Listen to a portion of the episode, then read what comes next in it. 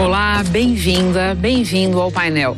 O Congresso aprovou, mas o chamado pacote anticrime ainda não é realidade. O presidente Jair Bolsonaro fala em vetos a pedido do ministro Sérgio Moro, que mira as mudanças feitas pela Câmara dos Deputados no projeto original dele. Mas as medidas que tornam mais rigorosa a legislação penal parecem garantidas. Em especial, penas de prisão mais longas. Esse pacote vai ajudar no combate ao crime e melhorar a segurança pública? Com a palavra na mesa do painel, César Morales, desembargador, presidente do Conselho Nacional de Política Criminal e Penitenciária. Roberto Liviano, procurador de Justiça, presidente do Instituto Não Aceito Corrupção. Participa também do programa de hoje Hugo Leonardo, advogado criminal, presidente do Instituto de Defesa do Direito de Defesa.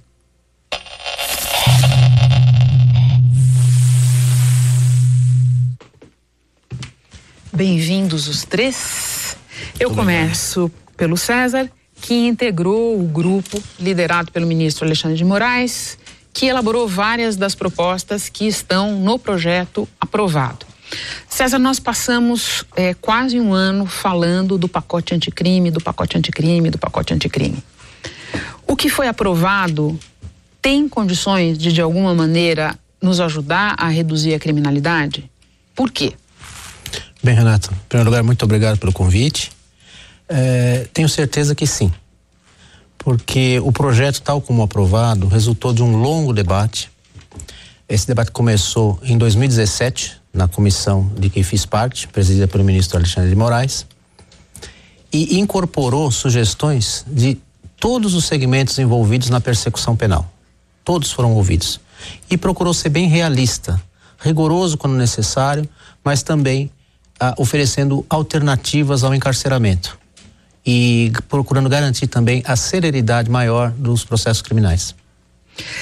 É, Roberto, é, o César fala em é, ir devagar com a questão do encarceramento, quer dizer, eu entendo que o pacote sob alguns aspectos, é, pode contribuir para diminuir em alguns crimes, mas de uma maneira geral, o pacote está sendo interpretado como um é, motor de mais encarceramento, seja é, por medidas como o prolongamento do limite máximo de penas, a, o fim de condicional ou de progressão de regime é, para determinados delitos e por aí vai mais encarceramento no nosso é, atual quadro contribui para diminuir a criminalidade? Bom, Renata, agradeço o convite, é um prazer estar aqui com César, com Jair e com os telespectadores. Eu penso que nós não podemos generalizar essa questão. Quando você coloca mais encarceramento resolve ou não, eu acho que se você for simplista e generalizante, a resposta seria não. Mas se você examinar o pacote detidamente, você vai perceber que existe um foco aqui.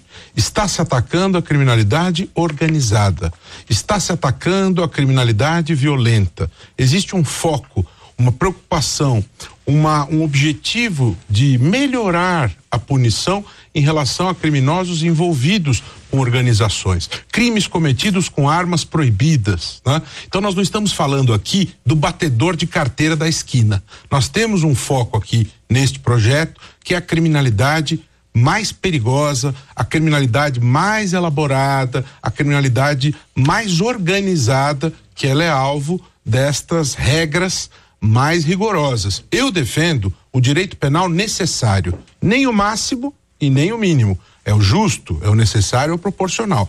E eu penso que é um anseio da sociedade se sentir mais protegida, que haja uma punição mais eficaz em relação a esse tipo de criminalidade. Né? Então, penso que, de um modo geral, apesar de alguns pontos que foram retirados no democrático debate do Congresso Nacional, a meu ver, o saldo é positivo. Existe avanço, existem progressos, existem várias questões aqui é, tecnológicas, como o banco de perfil balístico. Vamos falar disso ainda. Mas eu queria só Sim. continuar um pouquinho nessa questão do encarceramento e ouvir do Hugo se a resenha dele é a mesma nesse, nesse capítulo. É, em primeiro lugar, obrigado pelo convite, Renata. É um prazer estar aqui com o César e com o Roberto. É, eu acho que essa discussão, apesar de ter ocorrido de uma forma após a apresentação do pacote do, do ministro Sérgio Moro, ter ocorrido de uma forma democrática no Congresso Nacional, eu acho que foi uma, uma, um projeto de lei muito assodado. É verdade que depois o grupo de trabalho trouxe o projeto do ministro Alexandre de Moraes, que é mais antigo, uh, e aí fez uma composição dessas coisas todas, mas eu, o, a minha opinião sobre essas alterações é de, é de uma alteração muito longa no sistema de justiça criminal, altera-se eh, medidas processuais penais, de execução, eh, de direito penal, eh, aumenta-se em demasia as penas e a gente tem problemas demais de superencarceramento e definitivamente isso não reduz criminalidade, não melhora o nível de segurança pública da sociedade. Era necessário que estivéssemos tratando de situações de prevenção ao crime e não de mais punição. César, é, é, engraçado como rapidamente a gente bate na questão do encarceramento, que uhum. para você, eu imagino, seja uma questão é, cara, que você observa com atenção, porque você faz parte é, de, de, um grupo que se detém na questão do nosso sistema prisional. Quando você olha é, levantamento sobre os motivos pelos quais é, é, as pessoas estão presas e vê ali homicídio, por exemplo, com algo como 10% nos recenseamentos mais recentes, é, você concorda com o Roberto que as medidas vão é, contribuir para o encarceramento é, do tipo de crime que precisa levar à prisão? Respondendo em uma palavra, sim. Por quê?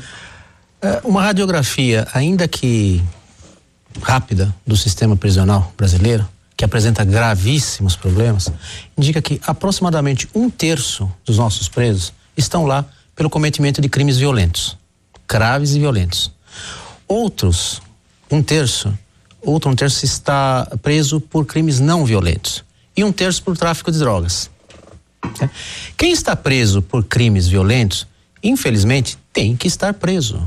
Não, não há alternativa possível. E o tráfico de drogas é um crime hediondo com efeitos devastadores sobre a sociedade. Também necessita quase sempre de prisão, salvo a situação excepcional do pequeno transportador, enfim, a lei já oferece instrumentos para que ele não seja preso quando é primário, enfim, quando ele é uma peça de uma engrenagem maior.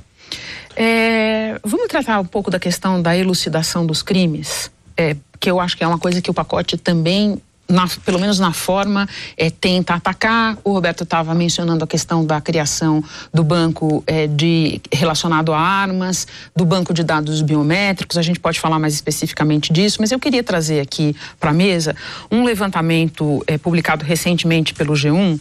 É, lá no Monitor da Violência e que se debruçou sobre uh, casos é, ocorridos em uma semana do mês de agosto de 2017, portanto, um pouco mais de dois anos atrás. E quando se observa esse caso, esses casos agora, a gente chega à conclusão de que menos da metade dos crimes tiveram autor identificado, menos de 5% já tem uhum. um condenado é, pelo crime. Então é a questão da elucidação dos crimes e da efetividade desse processo de investigação. Roberto, em que o pacote pode melhorar esse ponto? Você começava a falar da questão dos bancos. Muito bom. Existe a necessidade de nós avançarmos, de nós modernizarmos a investigação. Existe uma grande quantidade de crimes que não são esclarecidos. Então, quando você fala em banco de perfis balísticos, quando você fala em banco de perfis de criminosos, bancos de dados genéticos, nós estamos falando de uma modernização desta investigação. Eu não, eu não acho que o pacote resolva esse problema como um todo, mas ele abraça esse assunto. Fala-se também na criação de equipes de investigação internacionais. O crime hoje tem um caráter transnacional. Pratica-se o crime num país e os efeitos dele se projetam em outros países. Quando você inter, interliga, entrelaça quem está trabalhando com o combate ao crime em vários lugares, você tende a ter resultados melhores. A colaboração é essencial para isso. Então, avanço tecnológico, colaboração, acordo de não persecução penal, o Ministério Público no Brasil já está celebrando. Agora nós temos isso colocado em lei, que é o ideal. Não é interessante que isso se baseie em resoluções administrativas. Ter isto na lei traz segurança jurídica. Penso que nós perdemos ao não ter a plea bargain, mas esse é um tema já mais complexo. Mas eu penso que avanço tecnológico, cooperação internacional, infiltração em investigações na internet, são avanços importantes. Nós temos que saber usar tecnologia para ter melhores resultados na distribuição de justiça, mais eficiência punitiva. Eu penso que esses são dados positivos. Eu espero que a gente tenha tempo de tocar em algumas coisas que ficaram fora é, do que foi aprovado pelo Congresso, mas ainda vamos hum, tratar um pouco do que foi incluído. Hugo, eu entendo que teus colegas de DDD têm uma resenha mais ou menos favorável quanto ao banco de armas, mas não, de registro de armas, mas não tem a mesma opinião sobre o banco de dados biométricos. Pode explicar por quê? Olha, nós não temos até há muito pouco tempo atrás, porque isso agora tem virado um assunto o que nós chamamos de cadeia de custódia da prova. Isso agora foi debatido e parece que será. Com a sua licença, eu acho importante até uma interrupção. Ah. A cadeia de custódia é importantíssimo instrumento Sim. de investigação. Nós vamos explicar. Eu acho que a gente pode começar explicando para quem nos assiste o que é. Não, não, não. Não, é legal. É, é legal. É, o que é cadeia Sim. de custódia? É uh, o conjunto de medidas é, necessárias para a coleta, o armazenamento e o exame e preservação de todos os vestígios do crime. Para que se garanta a, a legitimidade, a fidedignidade da prova. Da prova. E veja, uh, não é uh, com o intuito necessariamente de condenar ninguém, é para descobrir a verdade. A prova pericial muitas vezes inocenta uma, aquele que é acusado injustamente. Nós vemos notícias nesse sentido to, todas, toda hora. É e a essa, busca da verdade. É a busca né? da verdade. E essa proposta, eu queria até ressaltar, ela surgiu na comissão Alexandre de Moraes que nós incorporamos por unanimidade na, na comissão, proposta muito bem elaborada pelo Conselho Nacional dos Peritos Criminais e que passou praticamente sem alteração pelo Congresso Nacional. Me perdoe a interrupção. Não, então vamos bem, explicar que... por que, que a gente está falando de cadeia de custódia para falar da questão do banco de dados biométricos. Lembrando a quem nos assiste, o pacote prevê a criação desses dois bancos de dados. É, na verdade. De armas e de dados biométricos. É, de perfis genéticos. Exato. Né? Genético. É. É, o, o, é, a forma de se lidar com essa informação é muito importante. Ou seja, temos que ter critérios, temos que ter protocolos, porque a perícia, a ciência não resolve tudo, não resolve todo o problema de autoria.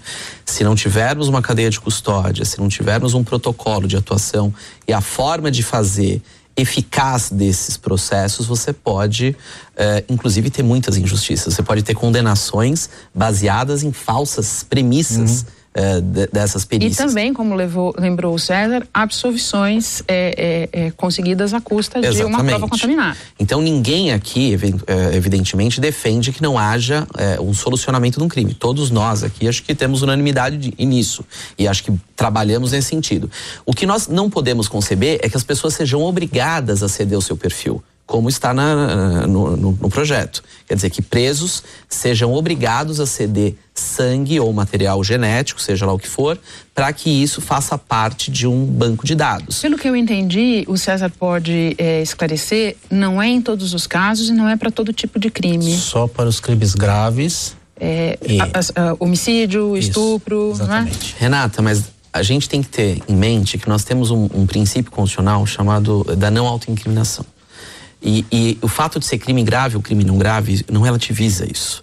A forma como nós devemos lidar com garantias individuais deve se acomodar uh, no combate ao crime, nas investigações, e não me parece razoável tratarmos desse assunto de forma obrigatória, vilipendiando um princípio constitucional para que haja um pseudo-avanço em matéria de investigação criminal. Uh, no nosso ordenamento jurídico, nós temos algumas premissas. A premissa da Constituição é a mais valiosa, é a lei de todas as leis, e acho que ninguém aqui é, discorda disso. O, e, e, aí eu já chamo a atenção porque para vários pontos aprovados do pacote há violação clara à Constituição. Eu Teremos... acho que vamos falar de outros pontos mais adiante e eu sei que você tem uma posição é, de considerar inconstitucional vários dos pontos. Mas eu queria que a gente acabasse de tratar desse aqui. César, você tem a mesma opinião sobre a criação do, do banco de dados genéticos? Não, aí eu respeitosamente discordo. E eu não vejo nenhuma violação ao princípio da não incriminação, porque a atitude que se exige do investigado aí é passiva. Ele não vai fazer nenhuma prova contra si mesmo. É uma simples coleta de material Perdoe, Pode ser perdoe minha Não, deixa ele acabar, Agora só um pouquinho, deixa tá, ele acabar. Não, mas, não. inclusive, isso já foi examinado, ainda que não exaustivamente, no Supremo Tribunal Federal.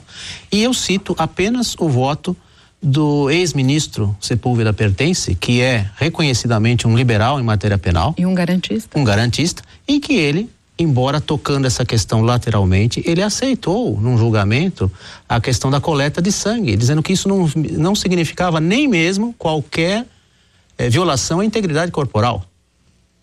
É uma, ele usou a expressão, é uma simples espetadela. Ele não considerou, e ele é um garantista. Renata, é uma só um minutinho. Agora, é agora que, é que eu preciso, vamos lá. É, em, muitos, em, muitas, em muitos momentos eu vou ter uma opinião minoritária. Então que é isso é respeitável, é, é, respeitável mas todo mundo precisa falar. vamos lá. É, o que eu acho é isso. É, é uma espetadela, mas que espeta também o princípio constitucional. E, e, não é só uma forma passiva na medida em que impõe ao acusado, ao preso, na verdade, a falta grave se não permitir a espetadela. Então não é uma espetadela. Ou você fornece o material genético ou você sofre uma pena de falta grave no, cárcere, que acaba com todos os seus direitos no âmbito da execução criminal e faz com que ele não consiga ter progressão de pena. Então é, é não é, é, não é barato você ter uma falta grave ao exercer um direito constitucional. Acho que isso é importante ser colocado. Roberto. Eu me permito seguir o relator César. Né? Eu, eu penso que os argumentos do César são sólidos. E veja, direito é acima de tudo razoabilidade e bom senso. Né? Nós estamos falando aqui de uma eficiência no combate ao crime.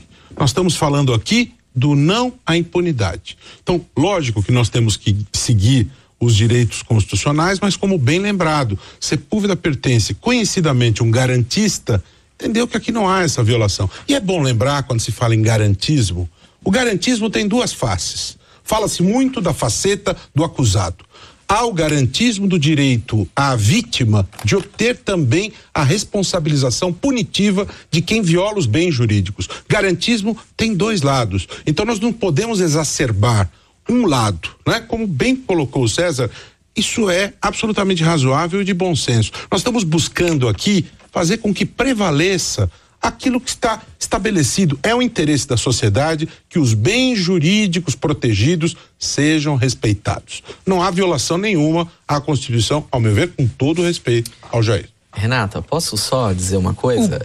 É, todos nós, Roberto e César, somos é, é, contrários à impunidade. Eu acho que isso também há uma, uma é, unanimidade. É, e eu não gosto muito, já vou deixar claro, dessa coisa do garantismo. Porque o rótulo muitas vezes esconde o que está subjacente ao tema, ou seja, o que vem por trás disso. Eu prefiro dizer, Roberto, decisões justas. Então, todos nós estamos aqui debatendo uma matéria penal, um código de processo penal, que traga decisões justas. Porque o garantismo não importa, porque aí fala-se, ah, o garantismo do acusado, o garantismo da vítima, o direito violado, o direito já foi violado quando o crime é cometido. Então, temos um processo instaurado. Então, vamos tratar, ao invés de garantismos, para não para garantismo, decisões etc, justas. Decisões justas, Como decisões com maior pertence. qualidade. Como, Como a de Sepúlveda pertence. Ótimo. O Hugo falava é, da, do assunto da necessidade da gente garantir decisões justas e eu colocaria, César, também o, o assunto da necessidade de respostas à sociedade. Porque, periodicamente, é, por é, algum crime, por algum caso, por algo que choque a sociedade, a gente tem um ciclo de é, criar uma legislação que endurece, é, nova, novas leis para endurecer a legislação penal. Uhum e o que muitas vezes muitos críticos têm mostrado é que a resposta, o, o, efeito não é o efeito pretendido. Então as pessoas lembram, por exemplo, da lei de crime é, hediondos, da mais é, recente legislação sobre drogas. E, e, o que aconteceu foi aumentamos o encarceramento, mas não tivemos a redução é, pretendida naqueles crimes. Você diria que vai ser diferente dessa vez? Sim. E digo com base na, na, no espírito que presidiu os trabalhos da comissão que fiz parte. É, nós trabalhamos, eu estava dizendo há pouco, a questão da radiografia do sistema prisional, um, dividido em terços, né? Não adianta simplesmente punir mais, que nós não temos, no momento, não temos vagas. Há necessidade de construção de mais presídios, há, mas nós temos que resolver a situação do dia de hoje. Eu diria que o principal mérito desse projeto é, é o espírito que o presidiu. Ele rompe com uma tradição que ora caminhava no sentido do desencarceramento puro e simples, ó, há excesso de presos, vamos soltar. Ou no excesso contrário, que é vamos punir mais gravemente sem pensar nas consequências. E sem pensar principalmente na, nas formas de execução da pena. É, simplesmente aumentar a pena não, não, não resolve nada. A pena tem que ser executada corretamente e com respeito integral à dignidade do preso, senão ele vai sair de lá pior. Nós estaremos fabricando delinquentes se não executarmos corretamente a pena. Ah, esse projeto rompe essa, essa tendência. Eu diria que nos anos 70 e 80 a legislação caminhou no sentido de simplesmente é, abrir vagas nos presídios. E nos anos 90, por causa inclusive de crimes noticiados para mim muito graves, editada a lei de crimes hediondos, penas mais graves, uh, não resolveu o problema, porque foram visões parciais. O projeto ele trabalha com o endurecimento para crimes graves cometidos com violência e emprego de arma de fogo de uso restrito ou proibido. O simples fato de um cidadão portar uma arma de uso restrito ou proibido já é altamente grave. Ele vai, ele está predisposto a praticar um crime gravíssimo. E quando comete um crime, então, com esses artefatos, ele precisa ser punido gravemente. Não é só a questão da quantidade da pena, mas da forma de sua execução. Pois é, nessa questão do posse de, da, da questão das armas, eu queria ouvir vocês sobre um ponto do pacote em que deixa de ser hediondo posse ou porte de arma de uso restrito por aqueles que não podem fazê-lo. Não entendi. É, ao mesmo tempo em que se aumenta a punição, o pacote é, permite que você que não se, não se trate como crime hediondo posse ou porte de arma por quem não de uso restrito por quem não poderia estar fazendo isso.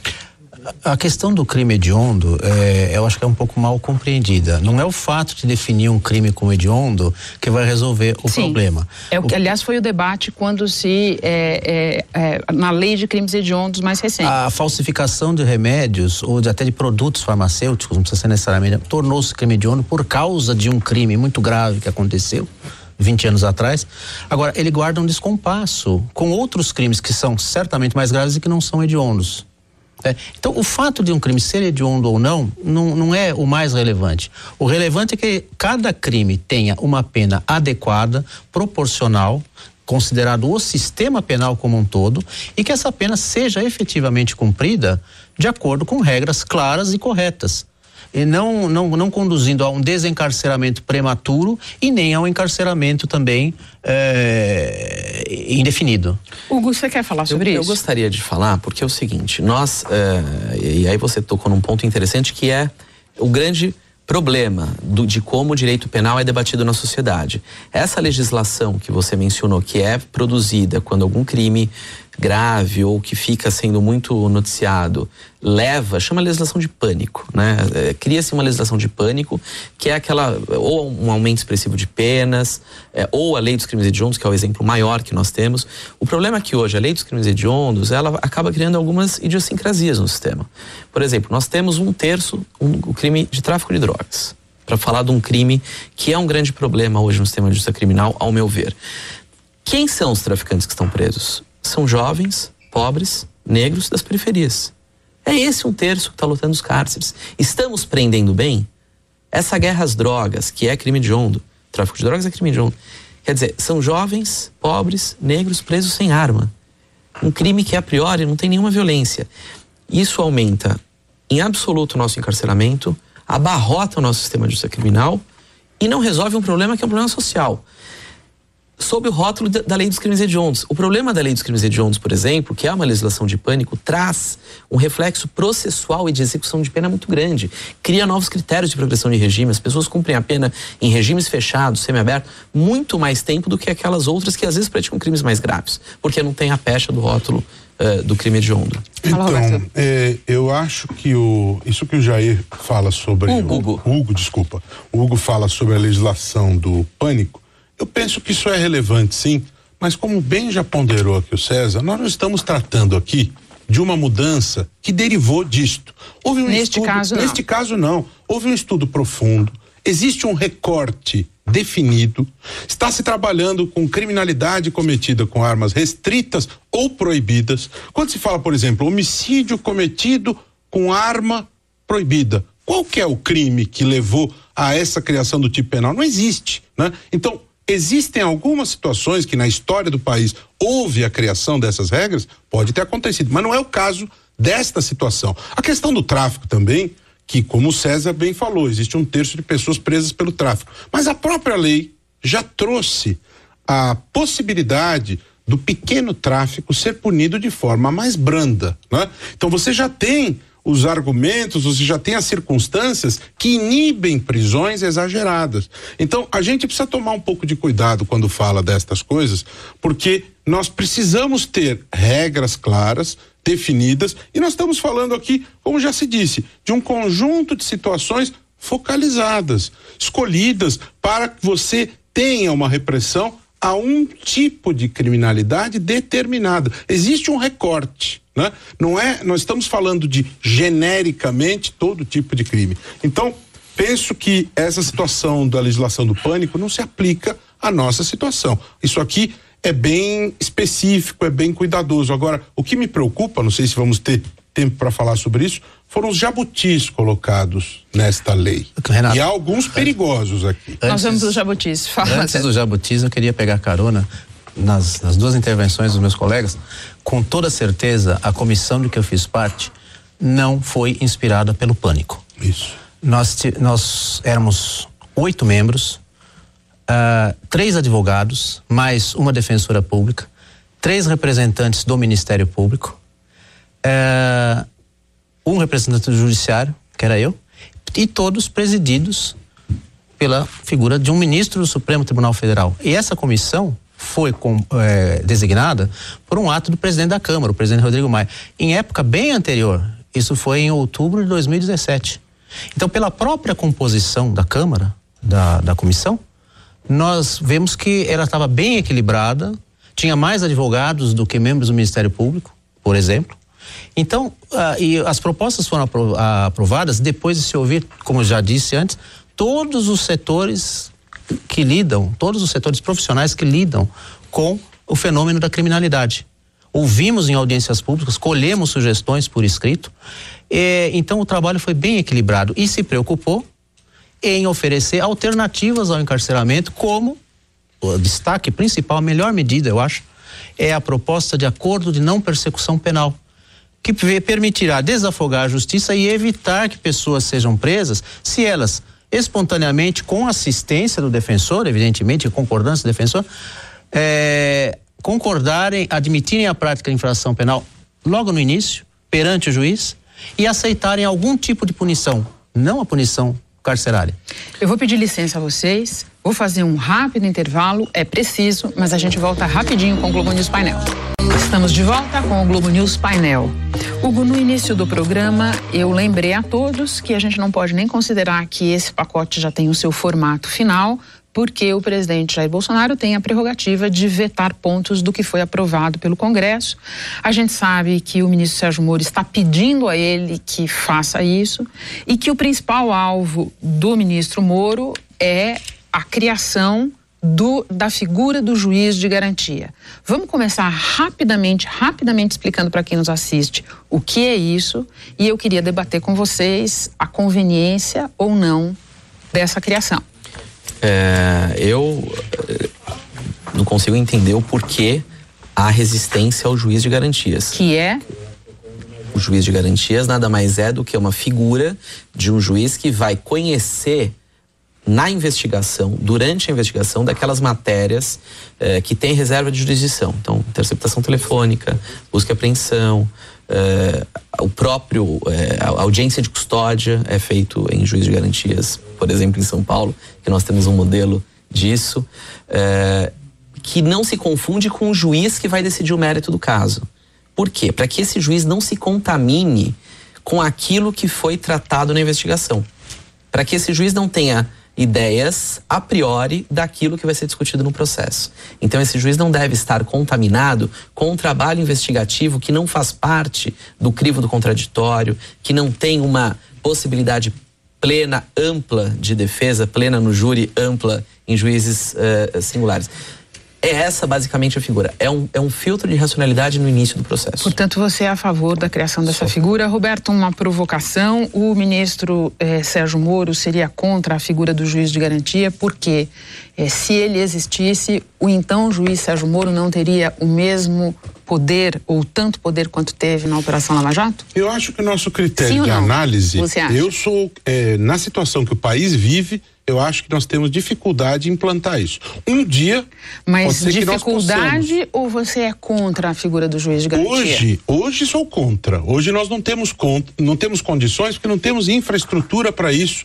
Nós temos 40% das comarcas do país com um único magistrado. Não há como você criar por mágica novos juízes. Você precisa contratar por concurso. Quem é que vai cumprir essa dúplice função se em 40% das comarcas há apenas um? Há estados da federação, como Roraima, você tem 20 e poucos. É, 20 e poucas comarcas, no Amazonas, é, no Mato Grosso, existe uma distância geográfica gigantesca entre as comarcas. E outra, essa questão da contaminação, eu tenho muitas reservas em relação a isso, porque o juiz hoje, ele é impulsionado por provocação das partes. Eu não vejo de que maneira se quebra a imparcialidade dele, porque ele não decide de ofício. Ele é provocado pelas partes. Portanto, essas medidas acautelatórias, a busca e apreensão, eh, todas essas questões de prisão processual, tudo isso acontece por provocação das partes. Não vejo, sinceramente, um prejuízo no fato deste juiz continuar examinando aquela matéria. Pode ser que um dia nós tenhamos uma infraestrutura melhor para dividir melhor as funções, mas sinceramente hoje não vejo condições de implantar esse sistema no país. César, é, já está claro, a figura do juiz de garantia não foi uma ideia é, do ministro Sérgio Moro, ela nasceu da comissão é, liderada pelo Alexandre de Moraes. Não, exatamente o contrário. Ela, ela veio, oh, ela perdão, via... não sei, eh, perdão. Ela nasceu do grupo Ela nasceu na Câmara na dos Câmara. Deputados. Ah, do grupo da Câmara é. que também contribuiu. Isso, exatamente. Certo. E a tua opinião sobre isso? A minha opinião é a seguinte, a, a, o juiz de garantias, ele se aproxima muito da figura do antigamente chamado juiz de instrução até existe em outros países. No Brasil, tenta-se, existe essa ideia, desde a década de 30, o então ministro da Justiça Vicente Rau apresentou uma proposta de criação do juizado de instrução, que era mais ou menos o que seria o juiz de garantias. E Vicente Rau foi um dos maiores juristas desse país. Então, há argumentos muito ponderáveis em favor dessa figura. Pessoalmente, eu não me agrada e eu tenho certeza que estou falando em nome até do, do, do da maioria dos magistrados ah, não, não me agrada a ideia de cisão da jurisdição. Ah, o juiz criminal, ele tem que ser juiz criminal por inteiro. Nós já temos exemplos práticos, eu vou me referir só ao Supremo Tribunal Federal, porque todas as pessoas conhecem. No âmbito da Operação Lava Jato, nós tivemos a atuação do ministro Teori Zavascki, e depois agora do ministro Edson Fachin, que eles funcionam tanto na fase de investigação quanto na fase do julgamento. E eu não ouvi nenhuma crítica à independência e à altivez desses magistrados. Portanto, você está def é, defendendo esse papel mais adiante no processo, é isso? Sim. E uh, acrescento uma razão, também na linha do que foi defendido pelo Roberto. O, o Brasil tem 2.702 comarcas. Esse dado eu colhi ontem no CNJ. Dessas 2.702, 1.870 tem vara única. São mais de dois terços. Ah, é absolutamente impossível isso em nível nacional que haja esse rodízio previsto. A experiência aqui em São Paulo funcionou? A experiência na capital de São Paulo, só na capital, é muito boa porque nós temos um departamento de inquéritos policiais. Funciona bem aqui. A minha crítica, digamos, é, instrumental, operacional, é tentar importar ou exportar esse modelo que funciona bem na capital do maior estado da federação para o país inteiro. Veja uma coisa, eu tenho dados de alguns estados. O Rio Grande do Norte tem 65 comarcas. 50 só tem uma vara. A, a Paraíba tem 78 comarcas. 53 só tem uma vara. Eu queria saber como que vai ser feito o rodízio previsto nesse projeto num estado como Mato Grosso, que tem 46 comarcas, das quais 44 tem vara única. E nem estou abordando a questão do transporte dos juízes. E lembre-se, vara única muitas vezes não tem juiz nenhum. Eu já tem juízes. Só para complementar posso... uma coisa que ele falou, para suprir essa necessidade, segundo essa, essa situação que se põe, seria necessário abrir concurso e contratar mais juízes. Não precisa. Vamos só ouvir o Hugo para eu voltar para um para eu passar para um assunto do teu interesse. Não, não precisaria de novos juízes. São Paulo, o estado de São Paulo, reúne quase metade dos processos criminais que tramitam no país. O estado de São Paulo, e grosso modo a capital paulista, reúne a esmagadora maioria dos presos absolutos. É responsável, o Departamento de Inquéritos Policiais é um modelo. É, há, é, por exemplo, só para uma, uma ordem de grandeza, por volta de 120 prisões em flagrantes por dia são recebidas e audiências de custódia são realizadas no Departamento de Inquéritos Policiais da capital. É, não me parece adequado nós termos uma legislação é, para um país de tamanho continental com uma especificidade de Rondônia ou com uma especificidade de uma, de uma cidade que precisa se deslocar de barco e que não tenha juiz Mas em várias comarcas. vários estados. O que nós, o que nós temos, o que nós temos é que considerar o número de presos absolutos e isso está no estado de São Paulo. A cidade de São Paulo é a maior cidade em número, em número de presos e em número de processos e realização de audiências de custódia. E aqui há uma experiência exitosa de juiz de garantia. E vou além no que diz respeito à possibilidade de juízes decidirem longe da comarca. Em São Paulo também há uma experiência que há quem discorde, eu tenho críticas a ela, mas há os processos eletrônicos são decididos por juízes que às vezes estão 500 quilômetros de distância de onde é, a, a, situação está ocorrendo. O processo eletrônico permite que se faça isso. O deslocamento de juízes é, para fazer um juízo de garantia nas comarcas isoladas é possível por meio, da, por meio da informatização já existente nos tribunais. Bom, agora eu vou cumprir uma promessa porque eu disse para o Roberto que a gente ia tratar dos jabutis. Momento zoológico, antes vamos explicar para quem nos assiste que jabuti é um jargão para dizer dizer, para tratar, quando algum processo, projeto legislativo é, é, recebe ali a inclusão pelos parlamentares de algo que ninguém sabe de onde veio, que muitas vezes não tem nem relação com a matéria original, o nome disso é jabuti, e daí eu já te pergunto, Roberto, qual é, no teu entender, o principal jabuti, o maior jabuti colocado nesse, nesse projeto? E jabuti não sobe em árvore, né? Alguém colocou Esse, lá. É, daí né? a expressão. Pois é. O próprio nome, nós estamos nos referindo ao longo de todo o debate, é pacote anticrime, tá? No entanto, incluiu-se aí, e isso não tem nada a ver com o trabalho presidido pelo ministro Alexandre Moraes, nada a ver com a proposição do ministro Sérgio Moro. Nada Portanto, a ver. saiu do grupo de trabalho Exatamente. da Câmara. Isso surgiu na Câmara, ninguém, não aparece ali com nitidez quem é que foi o responsável, mas o fato é o seguinte: condenados por improbidade, fichas sujas, querem ter a possibilidade de disputar as eleições de 2020.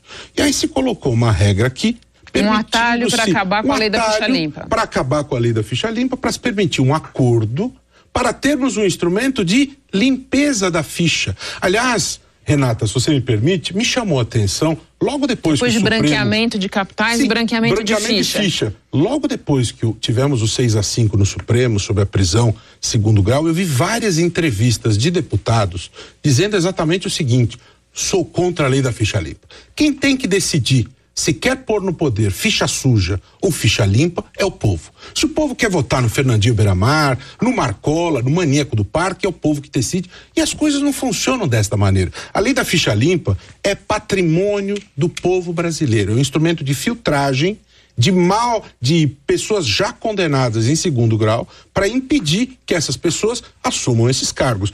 Esta regra do Jabuti, que quer lavar a ficha de indivíduos condenados por improbidade, que não é uma condenação criminal, é totalmente, está em total dissintonia com o pacote anticrime. E penso que o presidente deve vetar é? esse dispositivo. É? é uma regra que permite acordos em matéria de improbidade, permitindo que nas eleições do ano que vem os ex-ficha suja se tornem, num passe de mágica, ficha é, é, a extensão do acordo de não persecução penal, chamado de, ah, batizado agora de este, é, acordo de não persecução civil. É, então, o que, o que deve ficar claro é, é o seguinte, é, nós temos uma justiça... Você é a favor de, de, desse, desse eu, Não, eu vou só contextualizar, eu, eu, não, eu, vou, eu vou contextualizar para a gente melhor debatê-lo.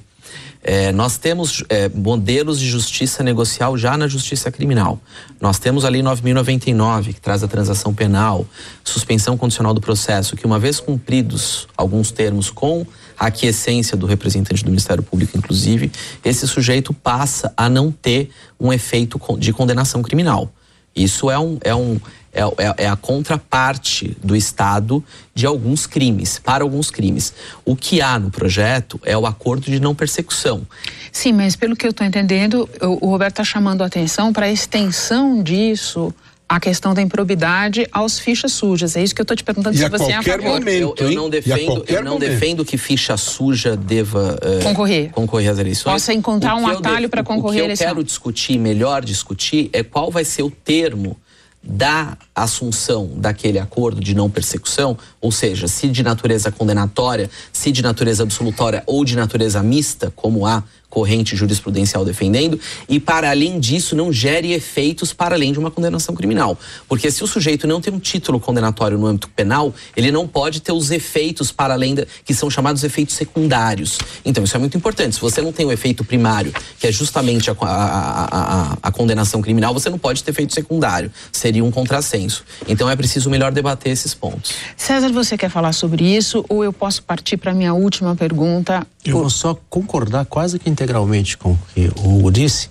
É, há necessidade de se debater melhor. Uhum. Mas exatamente por isso não, não é esse o momento de, de repente, Isso. tá? E eu queria fazer Exatamente. uma ressalva. Como a, a comissão se reuniu desde 2017 e trabalhou longamente é, todos os temas. É, esse surgiu de repente. Pode até ter razões ponderáveis a se considerar, mas elas não foram debatidas. E faço essa crítica muito respeitosamente ao trabalho que o Congresso Nacional fez. Eu sou testemunha do esforço que os deputados fizeram para uh, ouvir também e cumpriram muito bem o seu papel. Eles introduziram algumas modificações, várias eu diria até aperfeiçoamentos, outras que, a meu sentir, deveriam ter sido adotadas, não rejeitaram, mas eles têm legitimidade para decidir. É, de modo geral, o trabalho do Congresso Nacional na apreciação dessas propostas de modernização da legislação penal foi muito bom. Eu preciso, eu preciso falar. Eu preciso falar porque o programa está quase acabando e tem algo que não pode ficar de fora. Eu acho que ficou muito claro para quem nos assistiu que no, nós que há divergência na mesa, que vocês divergem sobre vários temas. E há um ponto bem relevante que ficou fora do pacote aprovado, que é a excludente de ilicitude. É a ampliação daquele dispositivo que exime de punição, que é, livra de punição policiais que cometerem delitos em de, que matarem em determinadas circunstâncias, tá? Então eu quero saber o seguinte, nesta mesa que diverge sobre tanta coisa, tem alguém que defenda a ampliação do excludente da, excludente de licitude? Não. Não, não, não há defesa, é. só queria ponderar aí o seguinte, eu não vou fazer essa defesa e penso que a legislação que nós já temos hoje, ela dá conta disso. E quero lembrar uma coisa que não se fala muito, quem delibera sobre o mérito desses temas é o tribunal do júri.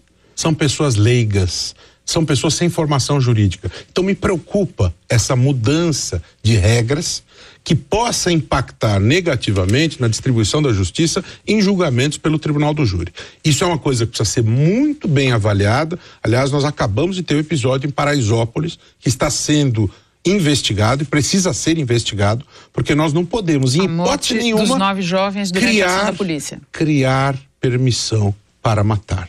Temos Precisamos menos de uma polícia de um minuto. boa. Menos de um minuto. Alguém quer completar? Eu só queria concordar com o Roberto, não há divergência nessa mesa em relação a isso, mas para além da questão técnica, dogmática, que de fato eh, os jurados não têm conhecimento jurídico, há o risco de uma, de uma liberação para a tropa. De um bypass para que a polícia haja com um pouco menos, com um pouco de menos rigor. A Comissão Alexandre de Moraes não abordou, não tratou de ampliação de, das causas excludentes de licitude e, a meu ver, com toda razão, porque a doutrina clássica a respeito disso já é absolutamente suficiente para é, abarcar todos os casos em que se justifica a prática de um ato típico, mas que seja em legítima defesa, em exercício regular de direito ou estrito cumprimento de dever legal. Muito obrigada a vocês. Infelizmente, eu tenho que acabar o painel por aqui. Está claro que havia mais assunto. Agradeço muito aos nossos convidados: César Morales, desembargador, presidente do Conselho Nacional de Política Criminal e Penitenciária, Roberto Liviano, procurador de Justiça, presidente do Instituto Não Aceito Corrupção. Os meus agradecimentos também ao Hugo Leonardo, advogado criminal, presidente do Instituto de Defesa do Direito de Defesa. Muito obrigada a você que ficou conosco até aqui. O painel volta no próximo sábado, às 11 da noite, e eu estarei te esperando.